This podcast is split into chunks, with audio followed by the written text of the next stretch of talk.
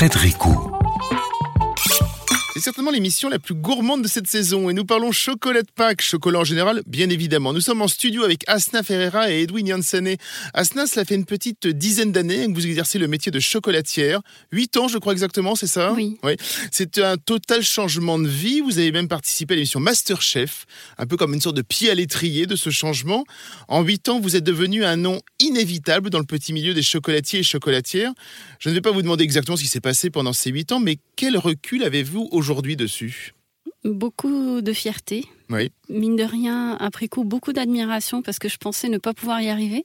Je pensais que ce métier n'était pas fait pour moi puisque je suis quelqu'un de maladroit et que effectivement quand on lit les, les- le profil euh, requis pour être chocolatier, il faut être minutieux, mais en fin de compte, euh, la preuve que tout le monde peut y arriver Oui. quand on veut. C'est pas grave hein, si euh, on rate une première fois, on peut rater une deuxième fois et après juste il faut persévérer et tenir bon. Si c'est vraiment ça ce qu'on veut, si c'est vraiment ça notre rêve. Pour mon cas, c'était mon rêve. Mon rêve c'était de travailler un produit végétal et gourmand. À la fois, le chocolat répond à ça euh, parfaitement. Je pense qu'on peut pas faire mieux dans cet univers-là. Euh, si... Qu'est-ce que vous faisiez avant? Alors j'ai essayé plein d'autres métiers. J'ai pas eu une carrière dans un seul secteur d'activité. J'ai travaillé d'abord dans un centre d'appel, ensuite dans une agence événementielle pour enfants, euh, où j'organisais des anniversaires pour enfants. Oui. Euh, j'ai travaillé dans un groupe de presse euh, en tant que chef de pub, dans une agence de publicité aussi, et à la fin dans une bijouterie. Est-ce qu'il y en a un qui vous a donné envie de travailler au le chocolat? Est-ce qu'il y a un de ces métiers? Tous, tous ils m'ont donné, tous, parce que à chaque fois je suis sortie avec un constat que je n'étais pas heureux, je n'étais pas épanouie, que ce n'était pas ça ce que je voulais, je voulais pas être derrière un bureau. Oui. que je voulais transformer une matière et surtout je voulais euh, vraiment, je vais être cru, je voulais un, un produit agricole.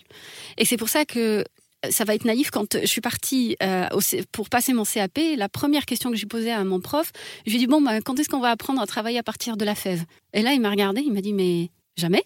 En tout cas, pas ici, parce que là, c'est un CAP où vous apprenez à, faire des ganaches. Déjà, c'était suffisant. Franchement, vu le boulot d'où je commençais, c'était suffisant. Mais Donc justement, vous avez dû vous former aux fèves de cacao tout seul? Ou là, vous avez Alors- trouvé quand même des gens qui vous ont... euh, Ça a été compliqué parce oui. qu'il n'y a pas d'école pour ça, à proprement dit, Oui. en France. Et les portes sont fermées pour ceux qui ont déjà le savoir. Chacun fait à sa sauce. Parce que c'est une philosophie plus qu'autre chose. Il y a des choses à respecter pour pouvoir avoir le meilleur produit à la fin. Mm. Mais chacun fait à sa sauce. Nous, on a décidé de travailler sans sans ajout de beurre de cacao, par exemple, dans le chocolat noir. Donc, il y en a qui font autrement. Il n'y a Mhm. pas une très bonne école. Il y a ce qu'on veut et ce qu'on veut transmettre aux clients.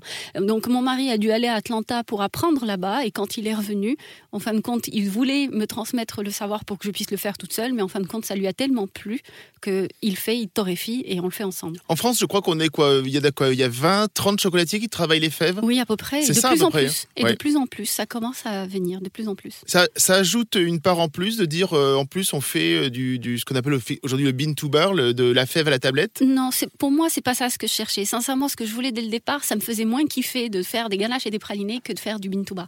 C'est vraiment, euh, euh, c'est propre à moi. Mm. Je, je sais qu'il y a des gens qui vont se trouver un peu, comment dire, supérieurs. hein. C'est pour moi, c'est plus péjoratif qu'autre chose de dire, bah, on fait de la fève à la tablette. Si c'est ce que vous aimez, bah, faites-le, vous le transmettez aux clients. Il y a des gens qui font du très bon chocolat sans forcément faire du bintuba. Je crois que vous avez commencé avec une seule et même exploitation, c'est ça hein Vous avez euh, contacté Oui. une seule exploitation Au début. Au début. Après, euh, aujourd'hui, vous en travaillez avec plusieurs. Oui. Comment est-ce que vous avez euh, convaincu la personne, le producteur de cacao?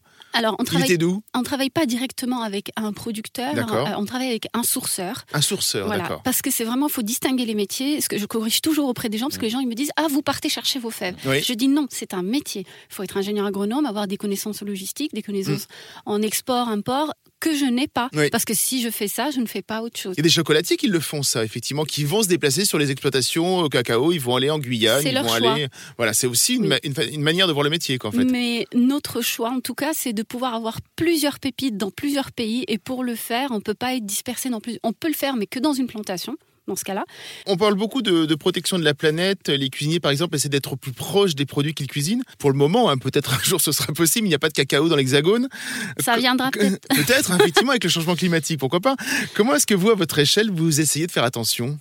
Alors, pour déjà, ça commence du, petit détail. Au niveau de nos packaging, on essaie de s'améliorer. Ce n'est pas encore fait à 100%, mais mm. je suis fière en tout cas pour ce pack-là, parce que j'ai eu une prise de conscience pack dernier.